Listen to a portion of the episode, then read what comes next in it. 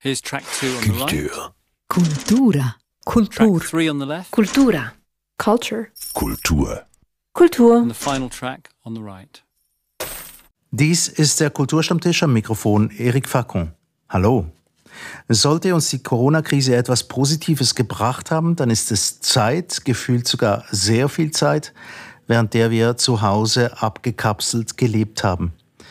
Was aber soll man anfangen mit dieser vielen Zeit? Wie geht man damit um? Wie verwalten wir Zeit? Und hat sich daran etwas geändert, seit wir wieder raus dürfen von zu Hause? Darüber spreche ich mit Marcy Goldberg, Kulturwissenschaftlerin und Michael Krogerus, Journalist beim Magazin. Viel Zeit, wenig Zeit während des Lockdown. Was sagt oder was sagte Ihr Gefühl, Marcy Goldberg? Ich hatte überhaupt nicht das Gefühl von sehr viel Zeit zu haben. Ähm, die Zeit, die ich vielleicht äh, durch das Ausfallen des Pendelns erspart habe, ist dann gleich in andere Sachen investiert worden, wie zum Beispiel das ähm, zwanghafte Reinigen von allen Lebensmitteln, die ich gekauft habe. Und ähm, vor allem ähm, vor allem in der ersten Zeit der Krise ähm, war es für mich ein Bedürfnis, mich zu informieren und besser zu verstehen, was passiert und äh, sehr viel News zu lesen und so populärwissenschaftliche Artikel. Und das war auch eigentlich ein Riesenpensum auf eine Art. Und weil die menschlichen Kontakte in echt ausgefallen sind, gab es äh, vor allem am Anfang, wo alle wirklich zu Hause äh, eingekapselt waren, ähm, extrem viel Telefonrunden und Videochats und Freunde, von denen man seit Jahren nicht mehr gehört hatte, haben sich plötzlich gemeldet und wollten wissen, wie es dir geht und, und, und diese Suche nach, nach Kontakt. Ähm, also die Tage waren plötzlich sehr voll, obwohl man eigentlich nichts gemacht hatte. Und ich, für mich war es ein, ein, schon ein, ein Kampf, Zeit zu finden, um die eigentliche Arbeit zu erledigen, weil ähm, der Alltag ist plötzlich extrem aufwendig geworden. Michael Krogerus, wie sah es bei Ihnen aus?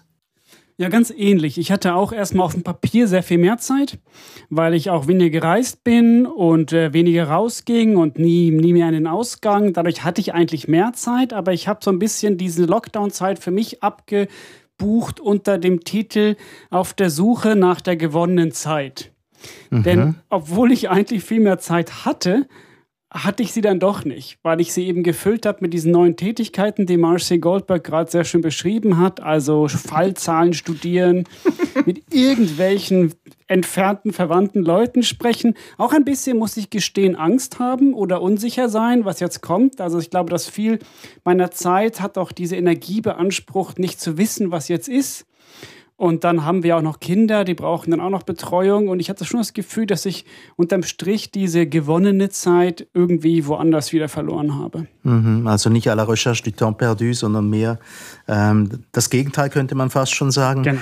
Es ist ein bisschen eine paradoxe Angelegenheit, ähm, das Ganze, aber die Frage der Organisation, wie geht man mit Zeit um, das ist ja jetzt nicht beschränkt gewesen auf die Zeit ähm, des Lockdowns. Vielleicht hat das für ein paar Leute das Problem noch zugespitzt. Aber Sie jetzt zum Beispiel, Marcy Goldberg, Sie sind sicher quasi das, das, das Homeoffice, wo man sich selber organisieren muss, ja eigentlich gewohnt schon. Ja, das war das Spannende für mich, weil ich bin schon länger selbstständig und ein Teil meiner Arbeit habe ich immer zu Hause absolviert, ein Teil dann äh, draußen mit Lehraufträgen oder öffentlichen Aufträgen, äh, Diskus Podiumsdiskussionen und so weiter. Ähm, und das heißt, ich war eingerichtet mit dem Homeoffice, also mit den Geräten und ein, ein, ein Zimmer, also das ist ein, auch ein, ein Riesenglück auch, oder? Wirklich sein Arbeitszimmer zu Hause zu haben, ähm, wenn man zu Hause bleiben muss. Ähm, aber die Frage, wie man tagtäglich seine Zeit einteilt, wie man Prioritäten setzt, wie man die Zeit strukturiert, das ist ein Thema, das sogenannte Time Management oder die Verwaltung der Zeit. Das ist ein Thema, das mich schon sehr lang beschäftigt. Das war immer auch gut, um Zeit zu verschwenden, das sogenannte Prokrastinieren. Sehr oft, wenn ich etwas für ein Projekt hätte machen sollen, habe ich stattdessen Bücher über Zeitmanagement und Produktivität gelesen. Ähm, und ähm, das ist ein, ein Bereich, das für mich sehr spannend ist. Das ist ein Thema, das in den letzten Jahren auch sehr ähm, im, also ich will nicht sagen im Trend lag, aber es ist ein, wieder ein sehr aktuelles Thema, ähm, seit immer mehr Menschen auch äh, flexible Arbeitszeiten haben oder durch die Digitalisierung, dass die Leute viel mehr ähm, unterwegs arbeiten können. Gibt es auch ähm, ein Flut von neuen Ratgebern zu diesem Thema, neben den klassischen Time-Management-Ratgebern aus den vielleicht 80er, 90er Jahren. Und das heißt, ähm, also ich, ich kämpfe oder ich spiele schon sehr lange mit dem Thema. Und in dem Moment, wo der Lockdown kam, hat es wie eine neue Dringlichkeit bekommen oder eine neue Dimension erreicht. Und ich habe auch von sehr vielen Leuten gehört, die sich nicht gewohnt waren, zu Hause zu arbeiten, die früher auch einen Büroalltag hatten und ganz klare Tagesstrukturen, ähm, dass sie sich auch, sie haben auch angefangen, sich für diese Themen zu interessieren, die mich schon sehr lang als Teilselbstständige so quasi geplagt haben. Mhm. Michael Krogerus, bei Ihnen, ja, ich glaube, dass dieses ähm, im Prinzip wurde während des Lockdowns für die Leute, die wirklich zu Hause sein mussten, ähm, wurden alle so ein bisschen so Mini-Projektmanager ihres eigenen Arbeitens. Und das finde ich sehr spannend. Und in dem Zusammenhang glaube ich, dass Time Management ja auch oft so etwas belächelt wird. Man sagt, manche können das besser als andere. Es wird fast eher so als Charaktereigenschaft beschrieben. Mhm. Dabei ist es ja eigentlich eine Fertigkeit, die man erlernen kann, die man sicherlich auch üben muss. Und ich finde dem Zusammenhang sehr spannend die Forschung von Carl Newport. Das ist ja ein, ähm, ich glaube, Informatiker an der University of Georgetown, der von zwei verschiedenen Zeitkonzepten spricht. Er sagt, es gibt das sogenannte Deep Work. Das sind die Tätigkeiten, das müssen gar nicht nur Arbeitstätigkeiten sein, Berufstätigkeiten, das können auch Haushaltstätigkeiten sein, äh, in die man sich wirklich vertieft und nicht ablenken lässt und dadurch eine große Befriedigung draus zieht aus der Effizienz, die dabei entsteht. Und dann gibt es andere Shallow Work, also oberflächliche Arbeit. Das ist zum Beispiel E-Mails schreiben, kurz mal die Fallzahlen checken, einfach all diese Sachen, die man machen muss, aber die auch andere machen könnten und die sehr geprägt sind von so einer von so einer, von einer Zerschneidung der Arbeit in verschiedene kleine Scheibchen. Man springt die ganze Zeit hin und her, hin und her. Und das ist unheimlich anstrengend für, die, für den Kopf und zugleich ver, verrinnt die Zeit darin sehr schnell. Und mhm. ich habe wie das Gefühl, dass die letzten Monate für mich auch nochmal eine ganz starke Auseinandersetzung waren mit der Frage, wie komme ich eigentlich in diese Deep Work Phase? Mhm. Mhm. Das heißt, man müsste sich eigentlich quasi wie, wenn man wirklich etwas ähm, Vertieftes machen will, einfach auf das konzentrieren und nicht ablenken lassen. Ja klar, das, ich meine, das ist so die, das ist die Standardaussage fast aller ähm, Time-Management-Forscher, die sagen, du kannst nicht alles machen, du kannst nur weniges machen und das musst du richtig machen. Und die größte Dummheit besteht darin zu glauben, wir seien Generalisten und müssten überall ein bisschen reinschauen, weil die Zeit, die wir brauchen, um uns von A nach B zu versetzen, gedanklich, ist unheimlich lang. Und während wir schon bei B sind, ist ein Teil von unserem Kopf noch bei A und dann gehen wir wieder zurück nach A, der Kopf ist noch bei B und so weiter. Mhm, und was der Carl Newport vorschlägt, neben sehr vielen anderen Dingen, ist, dass man sich eigentlich Zeit setzen muss, wann man sich für wie lange in eine bestimmte Tätigkeit vertiefen will und dann wirklich zwingt, nur das zu machen. Und die Kernaufgabe darin besteht ja eigentlich, dann nicht online zu sein. Würde das so in ungefähr so wie, wie ein Stundenplan funktionieren? Sagen wir von 8 bis 10 Mathematik, da vertieft und 10 bis 11 dann Englisch. Stichwort Stundenplan, Marcy Goldberg. War das, war das für Sie auch ein Thema? Ja, also das Spannende ist, es geht nicht nur um den Stundenplan, es geht auch darum, wie man die eben die verschiedenen Arten von Tätigkeiten äh, einstuft oder wie Michael Krogerus vorher gesagt hat, das ist wie Grundsatzerkenntnis der Time-Management-Lehre, dass nicht alle Tätigkeiten gleich sind und dass nicht alle die gleichen Fertigkeiten verlangen und so weiter. Und das heißt, wenn man nicht so geschult ist in dem, dann macht man klassischerweise die To-Do-Liste, oder? Und dann stehen einfach bunt gemischt verschiedene Sachen drauf, die eigentlich zu verschiedenen Registern gehören. Äh, Sport machen, einkaufen gehen, äh, mein Buch schreiben, oder? So. Und das, so kann kann man das gar nicht herunterbrechen. Und ähm, wenn man die verschiedenen äh, Modalitäten von Arbeiten und von Tätigkeiten ähm, auseinander dividiert und wenn man die größeren Aufgaben in kleinere Aufgaben herunterbricht, dann hat man eher eine Chance, hm. Und das heißt, ähm, gut, also das Beispiel, äh, das Eric Facon gerade genannt hat, das wäre für ein, ein Schulkind, das würde, also das, das ist die, das Schulsystem, eben Mathematik eine Stunde und dann Englisch eine Stunde und so. Aber äh, in unseren Tätigkeiten würde es mehr darum gehen, nicht eine Stunde an meiner Dissertation arbeiten, sondern man muss das wie präzisieren und sagen, eine Stunde äh, dieses Buch lesen und Notizen machen oder mhm. eine Stunde das Interview transkribieren ähm, oder so, dass es viel präziser wird, ähm, was genau man in dem Moment ähm, ähm, zu tun hat. Und es gibt noch, einfach letzter Punkt, äh, eine sehr nützliche für mich Unterscheidung aus dem Buch von Stephen Covey. Das ist auch ein Klassiker aus den 80er Jahren. The Seven Habits of Highly Effective People oder die sieben Gewohnheiten von sehr äh, effizienten Menschen. Und diese Gewohnheiten das sind ähm, mehr so mentale Schubladen, die man sich anlernen kann. Und er ist berühmt dafür, dass er mit einem Quadrant von, glaube Eisenhower arbeitet. Das sind so ein Quadrat mit vier Feldern. Und auf den zwei Achsen, was ist wichtig und was ist dringend. Und eigentlich müsste man vor allem, um ein äh, gut organisierter Mensch zu sein und sehr viel erledigen zu können, muss man sehr viel Zeit verbringen in dem Feld wichtig und nicht dringend, weil dann hat man die Zeit und, und die Ruhe, Sachen im Voraus zu planen und ähm, ähm, irgendwie planting seeds für später.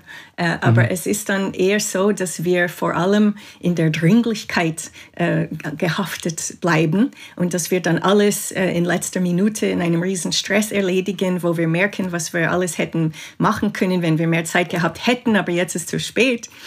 Oder wir verbringen unsere Zeit in den Feldern, die nicht, gar nicht so wichtig sind, aber wo wir das Gefühl der Dringlichkeit haben. Das heißt, ähm, auf Twitter reagieren oder E-Mails beantworten oder äh, Sachen machen, die gar nicht so viel bringen, aber wo wir das Gefühl haben, das muss sofort erledigt werden. Und das ist dann eben tödlich für, für, für das gute Zeitmanagement und vor allem für das Gefühl von Ruhe und Überlegenheit, das man braucht, um, um eben in diese tiefe äh, Arbeitssituation, ja, das Deep Working.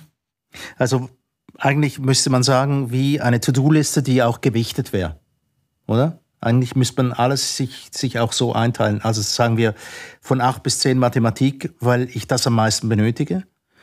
Und 10 bis 11 ist eher, Englisch ist dann eher spielerisch. So naja, also im, im Time-Management ist es schon sehr, sehr, also die Forschung ist relativ weit fortgeschritten da. Und zum Beispiel ist es nicht so gut zu sagen, immer von 10 bis 12 das, weil zwei Stunden ist ein ziemlich langer, ziemlich langer Prozess. Also wer es schafft, sich zwei Stunden nicht abzulenken, der soll sich gern bei mir melden und sagen, wer das macht, weil das ist wirklich lang. ja, wir können es ähm, mal zusammen üben, so. Genau, ja. Aber sicherlich gibt es ein paar Erkenntnisse. Zum Beispiel sagt man, man sollte die schweren Dinge am Anfang des Tages machen weil wir einen Menschen dazu neigen, es nach hinten zu schieben und erst mit leichten Sachen anzufangen. Also was wir die meisten von uns machen, ist erstmal Mailprogramm öffnen, bisschen Mails lesen, ein paar beantworten. Das frisst unheimlich viel Zeit in einer Phase, wo wir eigentlich sehr viel Energie haben und auch Fokus. Und da machen wir aber etwas, was eben nochmal Newport Shallow Work ist. Das ist oberflächliche Arbeit. Das könnten wir auch noch abends um halb sieben kurz vor Feierabend machen. Aber wir machen es am Anfang. Und warum? Weil, wie Marcy richtig sagt, das ist die Arbeit, die scheint mal wichtig und die gibt uns schnell so ein cooles Gefühl. Wir hätten was geleistet, aber eigentlich ist es total irrelevant. Und da täuschen wir uns oder wir tricksen uns selbst ein bisschen aus. Ja. Hat das auch ein bisschen mit Aufschieben zu tun, mit, mit, mit irgendwie, dass die gewichtigen Sachen dann später kommen? Man schiebt es ein bisschen vor sich her Stichwort Prokrastination, das müssen wir natürlich auch noch erwähnen in diesem Zusammenhang. Ja, natürlich. Also wie Marcy Goldberg, warum schreibst du nicht morgens um sieben deine Doktorarbeit fertig? Ja, weil das verdammt anstrengend ist. Also schiebt man es nach hinten und macht es vielleicht äh, um 15 Uhr denkt man, oh shit, ich müsste noch mal anfangen. Hingegen ein bisschen Mails abarbeiten, das, ist, das gibt einem schnelle Befriedigung und schnelles so ein Gefühl von etwas geleistet zu haben. Deswegen machen wir es am Anfang. Und das ist natürlich beim Prokrastinieren eines der Hauptthemen, dass wir uns ein bisschen drücken vor der Arbeit und auch vor allem mit Arbeiten, wie ich finde jetzt gerade die Doktorarbeit ein gutes Stichwort, wo die Deadline ein bisschen unklar ist. Also sobald die Deadline selbst gesetzt ist oder ein bisschen diffus oder sehr weit hinten, dann sind das Tätigkeiten, die typischerweise sehr gut prokrastiniert werden können. Hm. Ja, weil das so, das, man hat nicht so ein klares Gefühl, was man da in dem Moment erledigen sollte, sondern es ist einfach so eine große Belastung, die über einem schwebt wie eine dunkle Wolke. Aber, gell, ich meine, es gibt auch die Theorien gehen, die Forschung ist, also hat ihre Erkenntnisse, aber von den Theorien her oder von den verschiedenen Ratgebern her gehen die Meinungen oder die Ratschläge auch zum Teil auseinander, weil ja, es heißt einerseits die, zuerst die Kürte schlucken, oder? Dass man eben das Unangenehme zuerst machen soll und dann ist es erledigt. Das ist eine Frage von Disziplin. Ähm, aber es gibt auch noch ähm, den Ratschlag, dass man kleine Erfolgserlebnisse braucht fürs Ego, damit man Mut hat, in die größere und schwierige Arbeiten einzutauchen. Und von dem her vielleicht, ja, ähm, zwei, drei rasch erledigte E-Mails, wo man ein gutes Gefühl hat, dass man etwas ähm, erledigt hat oder dass etwas nicht mehr ähm, über einem Pendant äh, hängt. Ähm, das könnte doch der gute Auftakt sein, um sich selber auszutricksen, irgendwie in die eigentliche Arbeit einzutauchen, je nachdem. Oder ähm, drum sagen die einen, man müsste am frühen Morgen sofort Sport machen und nachher kommt man mit einem guten Gefühl, äh, man ist stolz auf sich, man hat schon den Sport hinter sich und so weiter. Aber was mir sehr auffällt bei all diesen Schemen ist, alle gehen davon aus, dass es eine Art Mensch gibt, die gerne früh aufsteht und die am frühen Morgen am meisten Energie hat und sich am besten konzentrieren kann.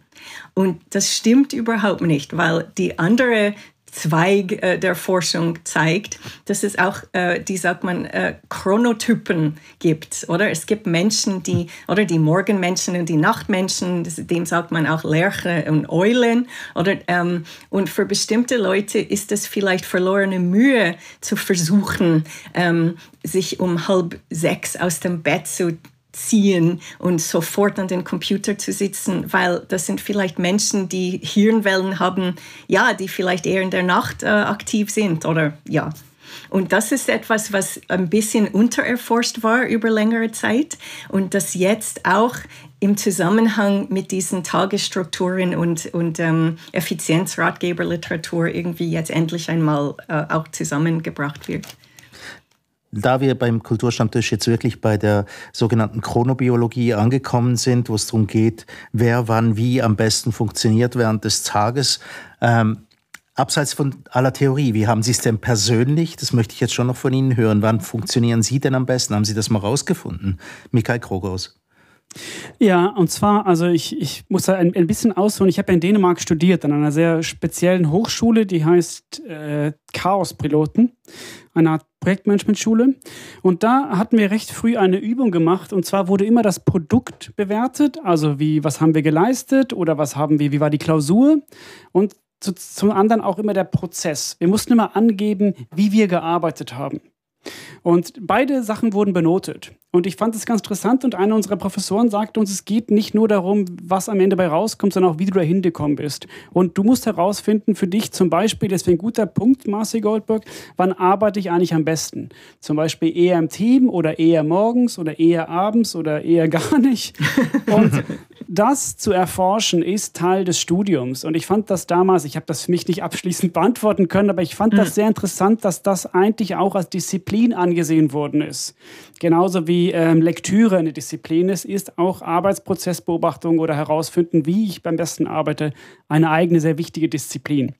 Und für mich ist zum Beispiel ganz klar, ich kann nicht sehr früh anfangen zu arbeiten, aber ich sollte, wenn ich aufgewacht bin, relativ früh mich an den Schreibtisch setzen und anfangen zu arbeiten. Das tut mir ja nicht ganz gut.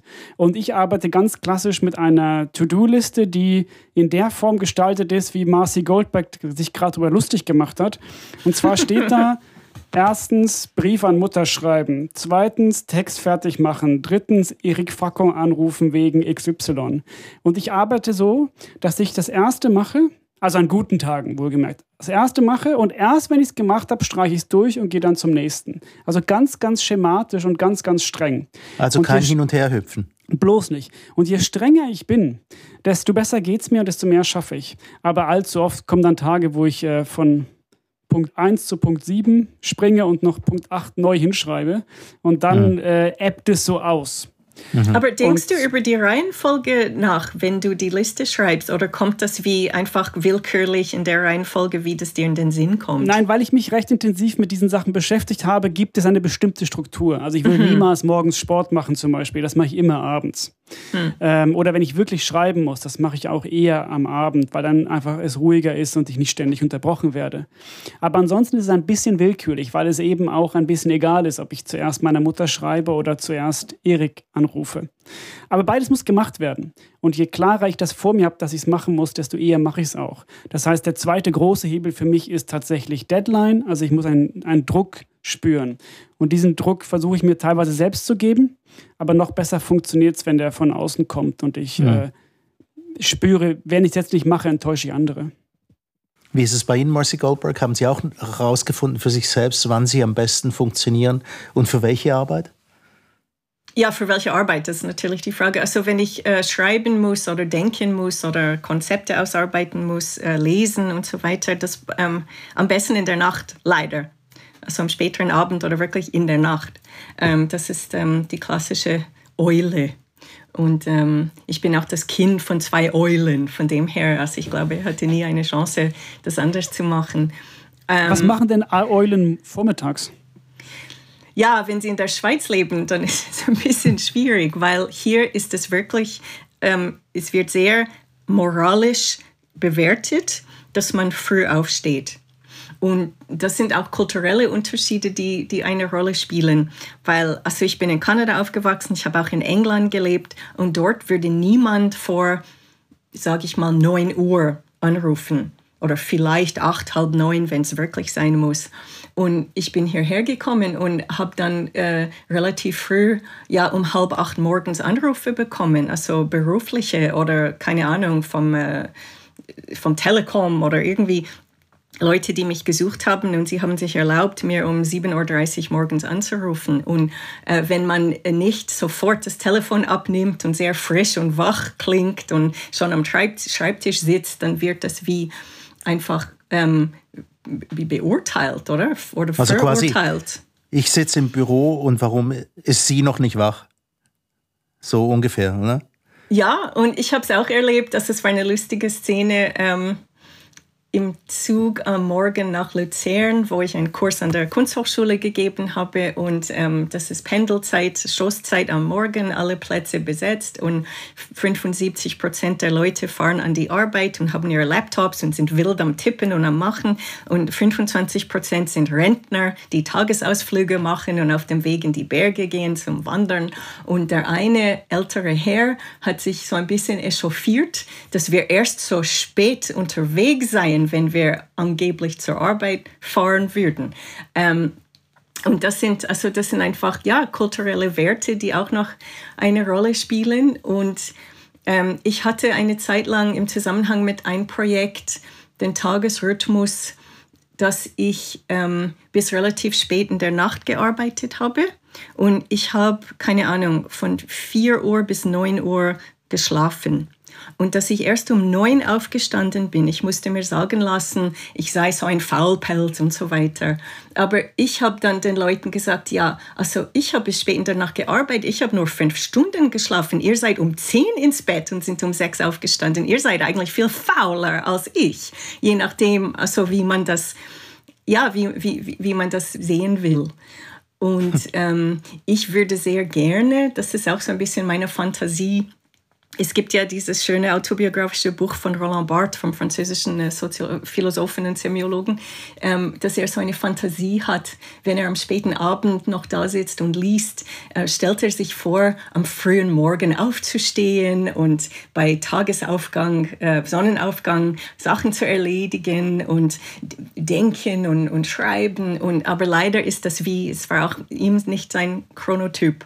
Und ja, also ich, ich, ähm, ich erlebe das manchmal, wenn wenn ich zum Beispiel in den Ferien in Nordamerika bin und Jetlag habe und äh, sehr früh wach bin und um, tatsächlich um 6 Uhr morgens joggen gehe und nachher frühstücken und nachher, ich meine, es ist schon ein cooles Gefühl, aber ähm, das ist leider nicht mein, ja, mein, meine Biologie.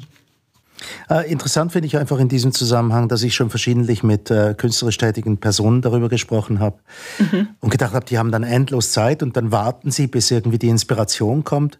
Und weit gefehlt, der größte Teil davon hat wirklich einen ganz strengen Stundenplan. Egal, ob sie jetzt Songschreiber sind oder Autorinnen oder Autoren, es ist wirklich egal, 9 Uhr morgens der Bleistift kommt in die Hand und dann wird was geschrieben, egal was dabei rauskommt.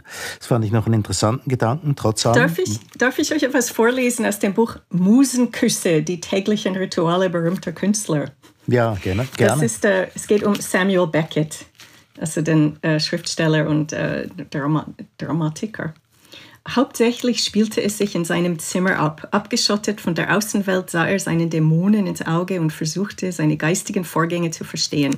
Sein Tagesablauf hätte schlichter nicht sein können. Er stand am frühen Nachmittag auf, machte sich Rührei und blieb so lange in seinem Zimmer, wie er es ertrug.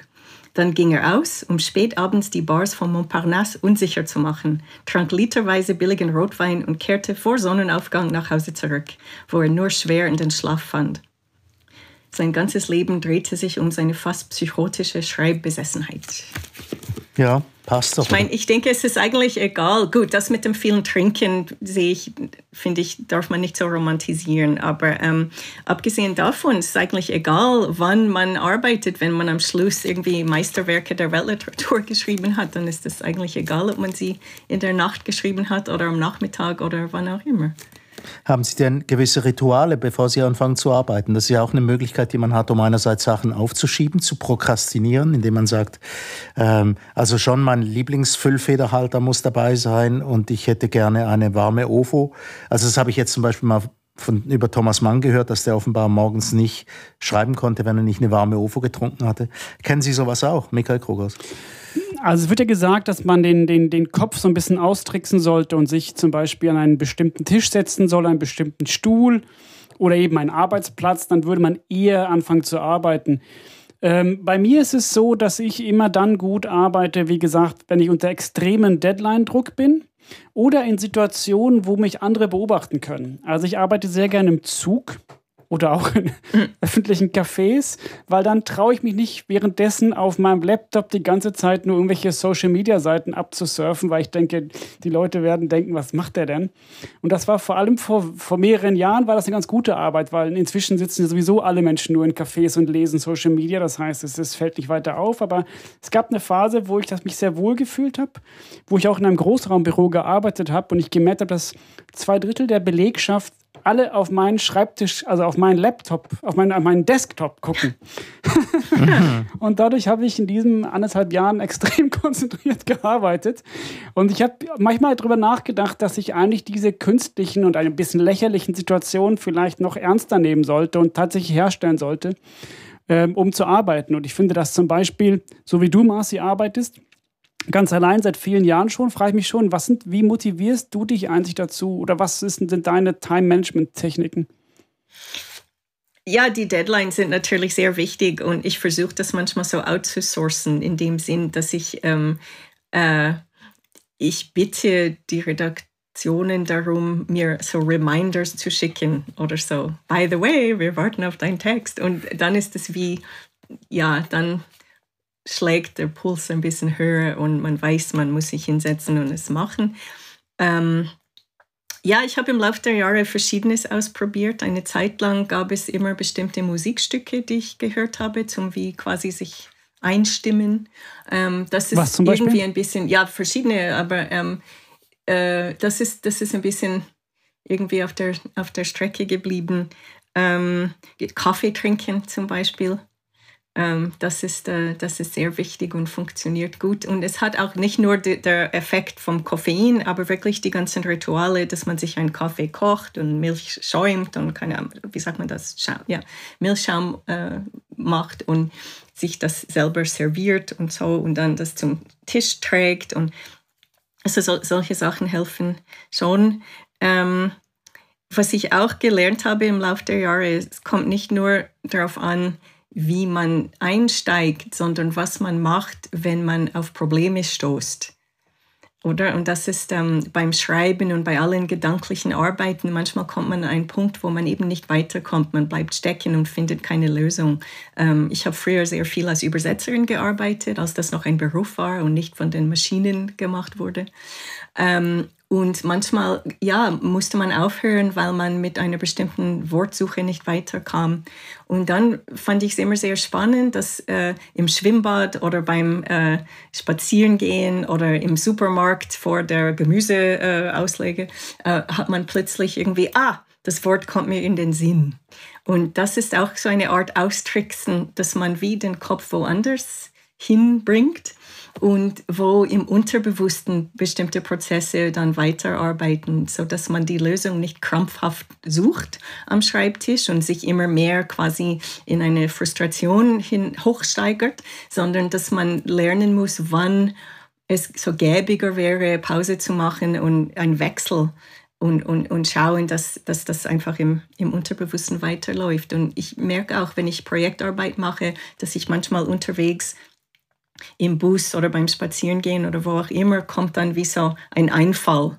Äh, und äh, das ist auch das Coole im Vergleich zu früher. Früher hatte ich immer so ein kleines Notizbuchlein dabei und ich habe so drin gekritzelt. Und jetzt kann man es ähm, ins Smartphone eintippen und es ist schon digitalisiert und man hat es mhm. dann wie so ein, schon im, im System, schickt sich selber ein E-Mail und hat dann quasi so das Brainstorm. Mhm, weil den Notizzettel, da weiß man nachher manchmal nicht mehr, was man genau hingekritzelt hat und kann es nicht mehr lesen, während es heute mit den digitalen Möglichkeiten natürlich klarer wird. Michael Krogos, noch ein paar Ergänzungen dazu, oder? Ja, ich fand es so spannend, weil was ja Marcel Goldberg gerade beschrieben hat, ist diese positive Seite des Prokrastinierens. Man weiß ja heute, dass man sollte sich nicht zu stark selbst strafen, wenn man das Gefühl hat, man prokrastiniere, denn tatsächlich arbeitet man ja unbewusst schon an dem Thema.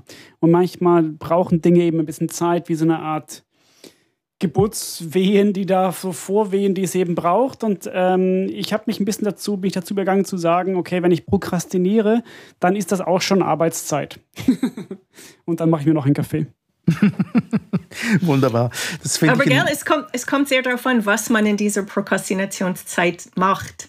Weil wenn man mit seiner Intuition arbeitet und seinen Interessen folgt, dann ist man irgendwie doch noch drin in der Kreativität und dann können die guten Zufälle stattfinden. Aber wenn man prokrastiniert, indem man, keine Ahnung, das wäre nicht mein Ding, aber ich stelle mir vor, so Videospiele spielen oder so, vielleicht ist das gut als Ventil, aber man hat weniger die Chance, zum Beispiel auf ein cooles Zitat zu stoßen, das einem dann zurück aufs Thema bringt oder ja, diese, diese Art von so, ja, gedanklicher Arbeit irgendwie mhm. fördert. Also ein Weitersurfen auf den Wellen von irgendwelchen interessanten Geschichten, die andere Leute produzieren, kann einen manchmal selbst auch auf den Gedanken bringen.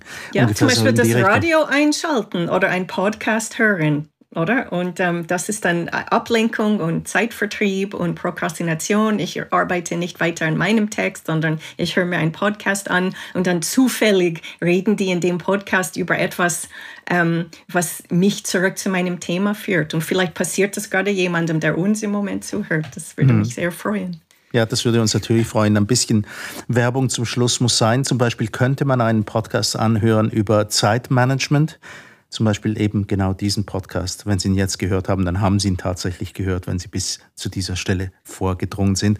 Zu Gast waren Marcy Goldberg, Kulturwissenschaftlerin, Michael Krokorus, Journalist beim Magazin. Unser Thema war die Zeit und wie wir damit umgehen. Mein Name ist Erik Fackung.